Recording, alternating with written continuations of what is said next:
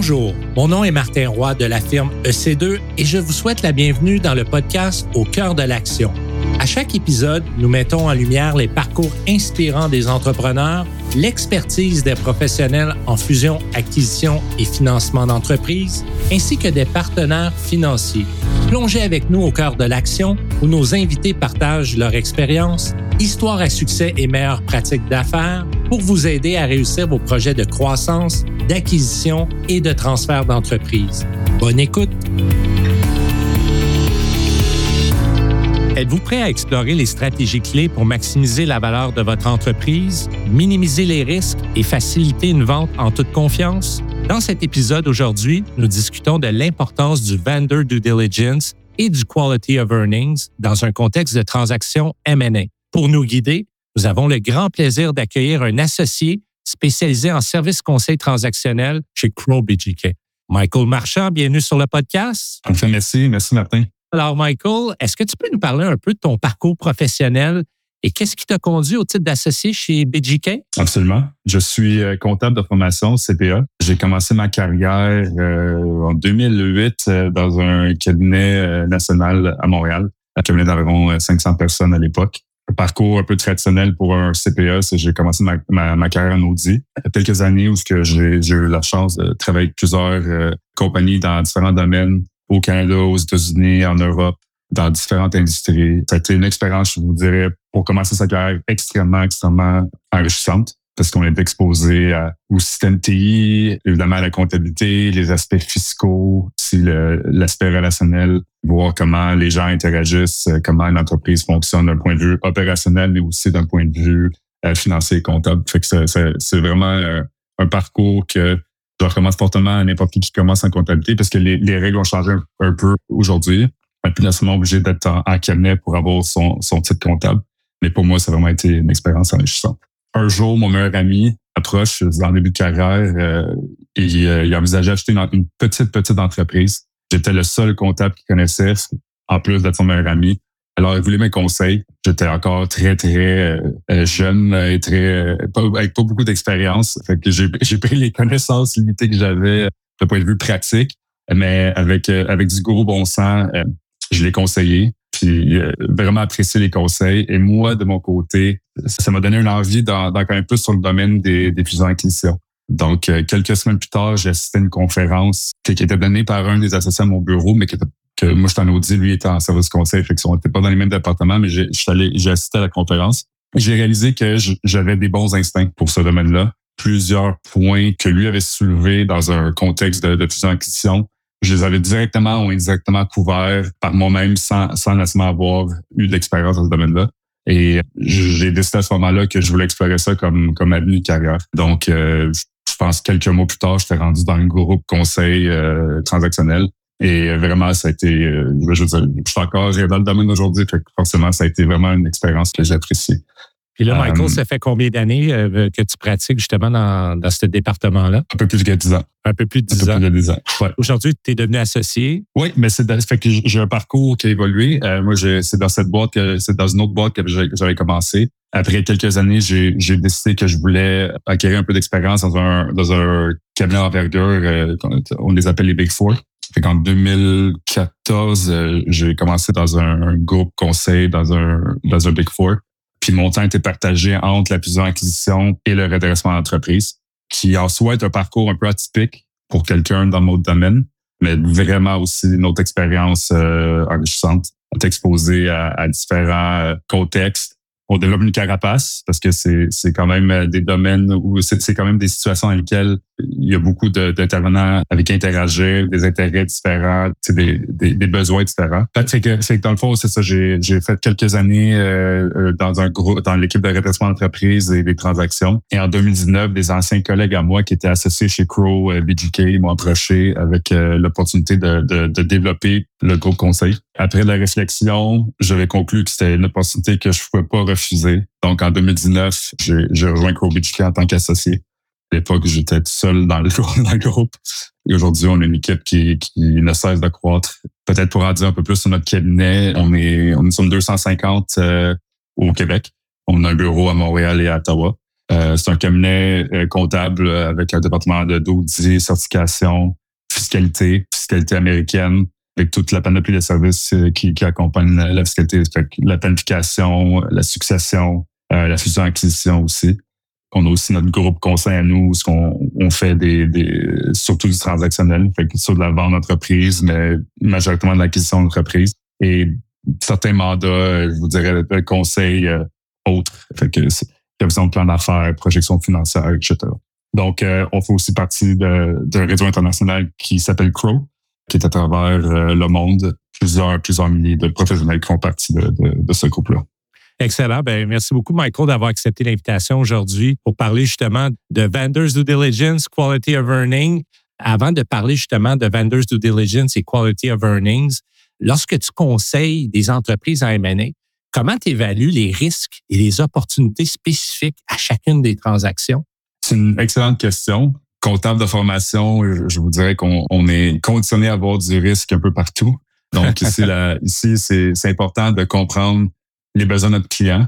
Il arrive que nos clients soient, sont euh, des compagnies existantes qui cherchent une opportunité stratégique. Des fois, c'est des fonds d'investissement et d'autres fois, c'est, vraiment des entrepreneurs euh, qui cherchent une opportunité pour eux personnellement, pas nécessairement à fusionner ou à, rajouter sur un portfolio déjà existant de, de, de, compagnies. Donc, comprendre le besoin spécifique de son client, mais aussi comprendre l'environnement dans lequel euh, la cible évolue parce que c'est sûr que compte tenu de l'industrie, du cycle de, de, la maturité de la compagnie, du contexte économique, c'est certain que les, risques vont, vont, vont, être différents. Puis aussi, il faut, faut tenir compte des autres intervenants dans, dans, les, dans les transactions. Donc, les prêteurs, les investisseurs euh, qui ont leurs propres besoins aussi et que dans un monde idéal, on est capable d'adresser les risques pour tous. Euh, donc, je vous dirais que c'est vraiment du cas par cas. Je pense que faire son devoir de comprendre un peu l'environnement, fait comprendre très bien l'environnement dans lequel on, va on va travailler euh, ou, effectuer une transaction est, très importante. Par la suite, c'est vraiment de s'assurer qu'on, un, on identifie les bons risques, qu'on obtient le plus d'informations possible pour vraiment comprendre le niveau de risque et et c'est d'être transparent avec euh, avec nos clients, puis éventuellement avec les intervenants une fois que la situation est bien comprise et que des solutions euh, potentielles ont été explorées. Ben c'est là c'est c'est d'en discuter, d'arriver à une solution qui va qui va satisfaire, euh, espérons-le, les, les besoins de tous. Ça, ça, peut tellement varié, ça peut être des risques d'affaires, ça peut être des risques financiers, ça peut être des, des, des risques opérationnels, puis des fois, c'est c'est même pas des risques ou des domaines dans lesquels nous, on est, on est expert, mais qu'on on sent qu'il y a peut-être quelque chose qui doit être adressé. Et là, c'est de l'exprimer et c'est peut-être un risque légal ou, ou autre environnemental que on va pouvoir aller chercher les, les spécialistes appropriés pour adresser la question. Et c'est vraiment, je pense, important d'être à l'écoute, d'être au courant de ce qui se passe dans le dossier, pas juste d'un point de vue financier, mais d'un point de vue global. Excellent. Michael, justement, quand on a un entrepreneur qui veut vendre son entreprise, souvent, ce qu'on fait à, titre de conseiller euh, chez nous, euh, chez EC2, justement, c'est on va bâtir un SIM, on va bâtir un document qui nous permet par la suite d'accompagner le client vers la vente. Par contre, euh, on a vu qu'aux États-Unis, de plus en plus, le fameux vendors due diligence. Et c'est ça que j'aimerais qu'on qu'on discute parce que pour ceux qui sont pas familiers avec ce concept-là, est-ce que tu pourrais nous partager justement l'importance du vendor due diligence dans un processus de transaction. Absolument. Essentiellement, c'est une vérification diligente sur sa propre compagnie. C'est soit une, analyse détaillée des comptes, puis on cherche à identifier des tendances, des particularités, puis on veut juste s'assurer d'être prêt pour un processus de, vente. Ça peut prendre différentes formes. Ça peut être ça peut être simplement une analyse. Ça peut être plus formel avec un rapport. je pense que l'essentiel ici, c'est penser à mode préparation pour une transaction. En fait, Ma première transaction à vie, c'était une transaction, je dirais, d'envergure aux États-Unis et le vendeur avait un vendor due deal qui était un document de pas loin de 100 pages avec plusieurs tableaux, des analyses, des conclusions, etc. Aujourd'hui, c'est sûr qu'on en voit encore dans les, surtout dans les transactions d'envergure, mais de plus en plus, on commence à les voir euh, dans les transactions euh, qu'on appelle mid-market, soit avec les PME.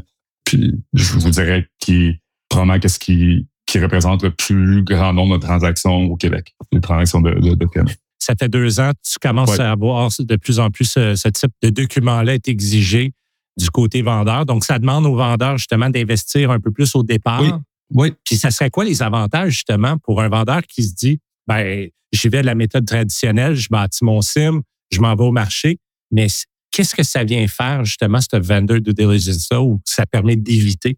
Comme tu le sais, avec l'expérience que vous avez, c'est une transaction, c'est un événement qui nécessite beaucoup, beaucoup, beaucoup de temps. Je pense que plusieurs seraient surpris de, de, de savoir l'effort qui est requis simplement pour rassembler l'information, la compiler et la partager avec, avec euh, les différents intervenants. Ça, c'est d'un point de vue financier, légal, euh, environnemental. Il y a juste un inventaire énormément élevé de documents à préparer, à partager. Puis je reviens à mon point de tantôt que le Québec, euh, évidemment, il y a beaucoup, beaucoup de PME et c'est pas toutes les compagnies qui ont euh, une équipe de finances hyper sophistiquée parce qu'ils n'ont pas eu besoin d'en avoir. Euh, c'est pas toutes les compagnies qui ont une équipe de développement corporatif. Puis ça va demander un travail énorme à une équipe comptable qui a déjà ses propres tâches quotidiennes à effectuer.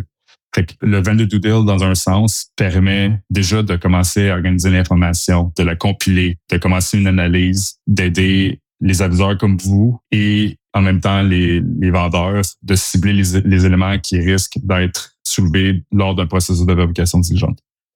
On anticipe les différents items qui vont probablement faire l'objet de discussion en amont. Donc ça, ça, ça permet d'avoir un, un, processus beaucoup plus stable et organisé et prévisible. Parce que je suis sûr que tu l'as vécu. Moi, c'est sûr que je l'ai vécu. Les gens travaillent avec des chiffres, puis on, le, le montage financier est basé sur ces résultats-là. Le, prix de vente est déterminé sur, basé sur ces résultats. Et soudainement, il arrive euh, que lors de la vérification diligente, mais on identifie quelque chose auquel personne s'attendait et soudainement, ça, ça crée euh, soit un ralentissement ou plusieurs discussions on veut éviter tous ces imprévus-là, on veut les anticiper et on veut, on veut s'assurer que la transaction se passe le plus euh, simplement possible. C'est vraiment intéressant ce que tu nous partages, Michael, parce que effectivement, on l'a vécu en 2023. J'ai parlé avec des collègues aussi en M&A qui ont vécu les mêmes choses. 2023 est une année où ce que il y a eu des fois des, des ajustements au niveau de la marge brute, au niveau des ventes qui ont, qui ont chuté dans certains secteurs. Et sur une transaction la vérification diligente capte certains éléments et ça amène des fois à, une renégociation ou quand tu renégocies le fonds de roulement, des éléments comme ça. Parce que si tu le fais au départ, ton vendor's due diligence, il en demeure pas moins que tu chemines à travers une transaction et quand un contexte économique se met à moins bien aller, comment tu viens pallier ça? Euh, bien que tu aies identifié tes risques au départ, mais ça demeure pas moins que si ton chiffre d'affaires diminue en cours de processus, euh, ça serait quoi tes conseils à cet effet-là? C'est sûr que ça dépend de quel côté on travaille. Mais en général, c'est d'identifier le, risque et d'anticiper les discussions qu'il va y avoir à ce sujet. Je pense que dans une transaction où ce que tu te fais de bonne foi, c'est pas une question d'avoir un avantage par rapport à, l'autre, c'est vraiment d'arriver à, une situation qui est juste pour les deux. Fait que souvent, dépendant du risque, ça peut être une question d'un partage de risque. Ça peut être une question de qui peut être sous la forme, mettons, d'une balance de vente ou d'un earn-out qu'on voit de plus en plus. Ça peut prendre différentes. Ça peut être des exclusions ou des mentions spécifiques dans la clause de, dans la convention d'achat. C'est plus une question de s'assurer que tout le monde est au courant et que tout le monde est confortable avec un risque identifié. C'est un très bon point que tu mentionnes parce que le, le earn-out, justement, on l'a vu euh, de plus en plus dans les transactions, dans, dans le contexte euh, qu'on a vécu dans les deux dernières années. Euh, Michael, est-ce que tu peux nous parler de ton expérience justement dans la préparation du vendor due diligence et comment ton expérience en ce moment, c'est quelle taille d'entreprise qui fait de plus en plus appel à ça pour que les gens qui écoutent puissent savoir, OK, moi j'ai une PME de telle taille, à quel, quel stade c'est intéressant justement d'investir dans, ce processus-là? Écoute, dans la dernière année, on l'a eu dans une transaction où ce que le bail était de 18 millions avec une compagnie euh, canadienne, mais qui, qui a des, des acquéreurs potentiels aux États-Unis et ailleurs au Canada. C'est sûr que c'est une transaction d'envergure. On en a aussi eu pour des transactions avec des, des bailleurs de, de 4 millions, fait beaucoup plus petit euh, comme, comme transaction. Et on a eu d'autres où c'était des 2 millions de. C'est sûr que le, le, niveau du travail effectué diffère parce que on s'entend que la, la, transaction doit quelque part justifier ce type de, de, de produit-là ou le besoin. Mais on l'a vu dans plusieurs types, euh, plusieurs tailles différentes d'entreprises et des, des, domaines complètement différents où ce que soit des acquéreurs à l'étranger ou d'autres compétiteurs locaux. Mais c'était surtout pour s'assurer qu'on comprend notre entreprise d'un point de vue financier, mais aussi dans un contexte de, fusion-acquisition. Je dirais c'est c'est dépendant de la transaction, dépendant de la compagnie. Exemple, si s'il n'y a pas une équipe de finance euh, qui a de l'expérience dans ce domaine-là, ça va être très difficile pour cette équipe-là d'accomplir toutes les tâches qu'ils ont besoin de faire, en plus de leur quotidien. Ça prend, ça prend une expertise. C'est sûr que dans un contexte euh, comme celui-là, c'est un, un produit qui être avantageux. Le vendor's due diligence va permettre de maximiser la valeur de l'entreprise parce que ça évite des surprises en cours de processus et de se faire renégocier à la fin. On, on identifie dès le départ les risques, on les partage. Donc, toi, ce que tu dis, c'est que ce document-là sert à des aviseurs pour la préparation du SIM, justement, de venir intégrer des éléments clés et, et donc de faire en sorte que ça facilite le processus de négociation et de vérification diligente dans un contexte M&A. Ça minimise les risques et ça évite des surprises. Donc, euh, en conclusion, là, on pourrait dire que ce document-là est appelé à être de plus en plus utilisé au Québec? Écoute, mon, expérience dans la dernière année me dit que oui. C'est de plus en plus, si on cherche, si on vise des acquéreurs potentiels dans, dans des processus compétitifs, on veut que ça se fasse de façon sans interruption et sans mettre, euh, sans rajouter trop de délai. Ça permet, ce document ou c'est un travail qui permet, un, au vendeur d'être prêt, mais aussi à l'acquéreur potentiel de préparer une offre plus étoffée, car il y a déjà une bonne partie des analyses qui vont être faites. ça, ça permet juste d'avoir un processus pas mal plus euh, smooth, disons en bon français. Michael, dis-moi, dans le contexte, justement, euh, si on parle du côté acquéreur, là, on vient de parler du côté vendeur, tu nous as donné des bons conseils, justement, suite aux tendances de ce qui se passe aux États-Unis en M&A, ce qui est de plus en plus au Québec, là, justement, pour faciliter les transactions on parlait du côté vendeur. Si on parle du quality of earning, donc, vous vendez votre entreprise, l'acquéreur procède à sa propre vérification diligente. Souvent, son montage financier, s'il est ambitieux et qui est basé sur votre BAYA, c'est le banquier de l'acquéreur souvent qui va avoir besoin de ce document-là euh, dans le but d'autoriser le financement. Donc, dans le contexte justement des acquisitions d'entreprises et l'obtention du financement, c'est un rapport qui joue un rôle crucial. Est-ce que tu peux nous expliquer justement en quoi c'est essentiel pour des investisseurs, des prêteurs, et comment leur qualité influence les décisions, leurs décisions dans, un contexte de processus M&A? Je peux peut-être commencer par faire un parallèle avec un rapport d'inspection. Là, c'est sûr, c'est la finance, puis mettons l'immobilier, mais c'est l'équivalent de, de, faire un rapport d'inspection euh, quand on achète une maison ou une bâtisse. Le but, essentiellement, c'est de comprendre c'est quoi qu'on achète. Fait que souvent, on, va faire euh, une offre sur une compagnie. L'information financière qu'on va avoir, généralement, est très, très sommaire ou préliminaire. Fait qu'on fait, on fait une offre sur certaines informations qui sont, qui sont divulguées tôt dans un processus. Et au fur et à mesure que le, processus avance, l'information devient de plus en plus précise et, euh, et abondante. Le quality of earnings, comme on dit en anglais souvent, c'est un rapport qui est exigé, comme tu l'as mentionné, par les prêteurs pour financer une transaction par les fonds de, private equity aussi qui vont faire une acquisition. Mais aussi, c'est très utile pour l'entrepreneur, l'acquéreur en soi qui va acheter une entreprise, car pour un bilan assez complet de l'aspect financier euh, de la compagnie. Donc, c'est fait comme du monde puis je remets pour, mettons, l'aspect appropriation de crédit. Le banquier euh, prend le rapport Quality Earnings, puis il copie-colle l'information dans, dans, son, dans son rapport de, de crédit qui va au département de crédit, essentiellement. En fait, ça, c'est le plus beau compliment, un des plus beaux compliments que j'aurais reçu sur un de mes rapports. C'est tellement facile. J'ai copié-collé les sections qui étaient appropriées dans, dans mon rapport de crédit et euh, ça a répondu à toutes les questions.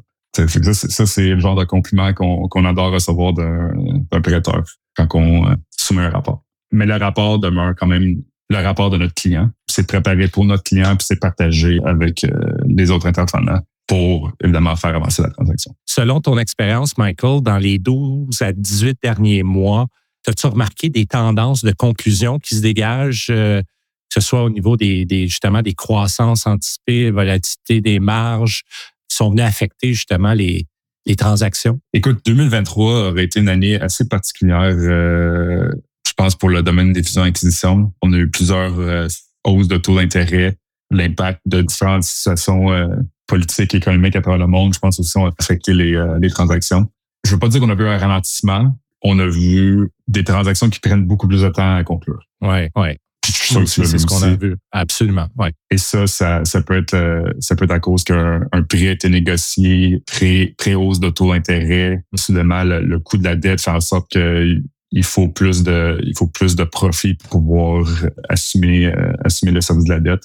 L'incertitude qui va avec, euh, qui va avec des hausses de taux, un contexte euh, économique un peu plus volatile.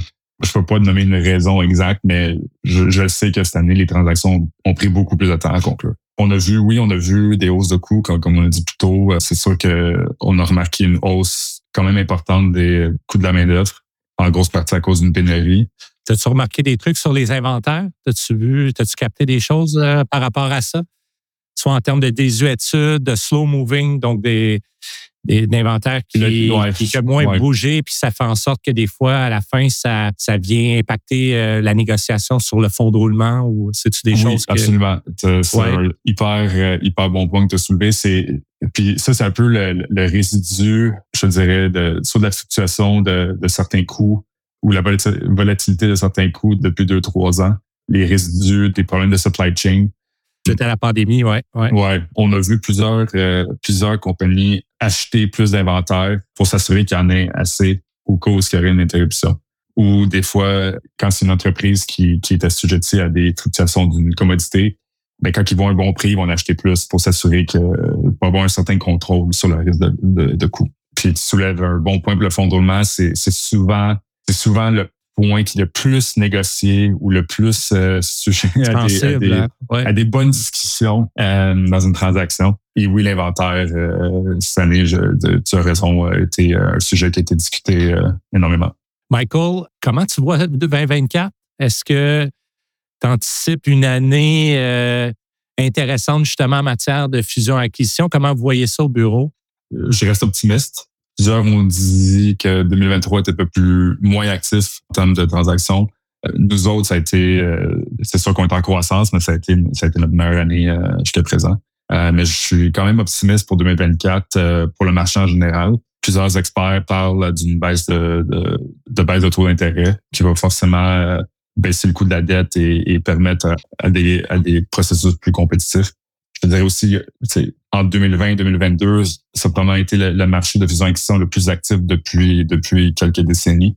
Donc, plusieurs entrepreneurs ou familles ont vendu des entreprises et aujourd'hui s'assoient sur euh, des liquidités importantes. Donc, on voit aussi la formation de plusieurs, on a vu la formation de plusieurs euh, fonds d'investissement ou de family office qui aussi forcément vont devoir faire des acquisitions. Et si on combine ça, une population d'entrepreneurs qui s'en vont à la retraite, qui n'ont pas nécessairement la succession euh, dans la famille ou dans l'entreprise, c'est forcément des situations qui vont finir en vente, euh, vente d'entreprise. Donc, euh, je, reste quand même très optimiste pour 2024-2025. Mais c'est sûr que j'ai pas j'ai pas une boule de cristal.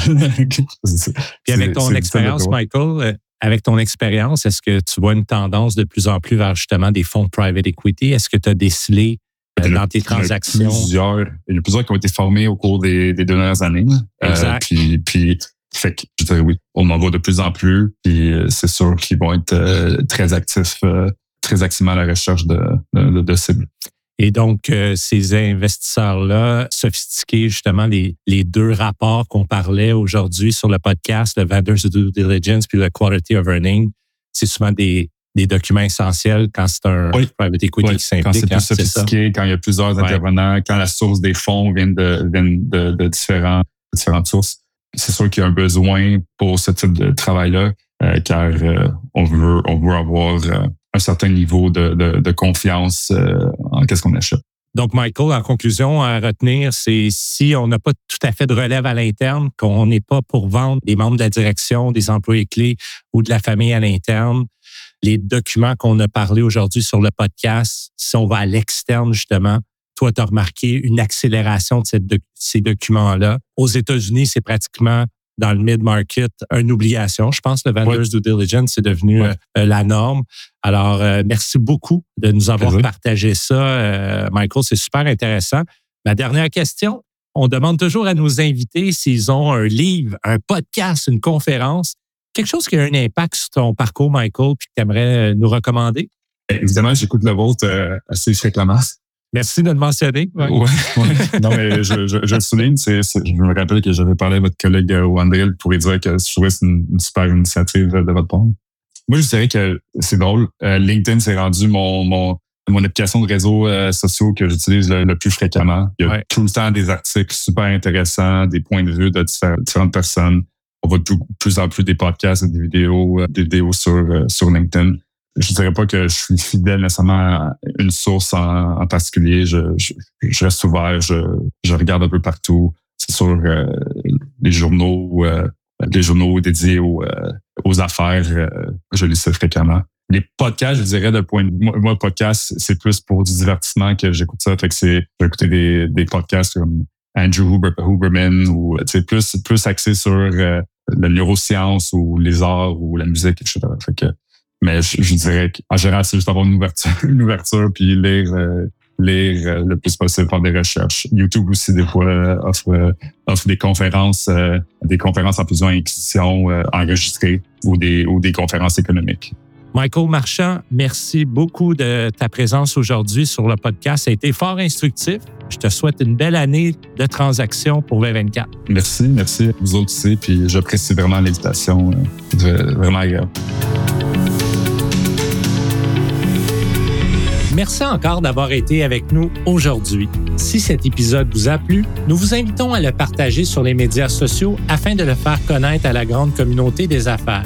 N'oubliez pas d'activer les notifications sur votre plateforme d'écoute préférée pour recevoir les prochains épisodes dès leur sortie. Si votre entreprise est à la recherche de financement pour un projet de croissance ou d'acquisition, ou si vous envisagez de vendre votre entreprise, n'hésitez pas à nous contacter au www.ec2finance.com. Au plaisir de vous retrouver très bientôt pour un prochain épisode d'Au cœur de l'action.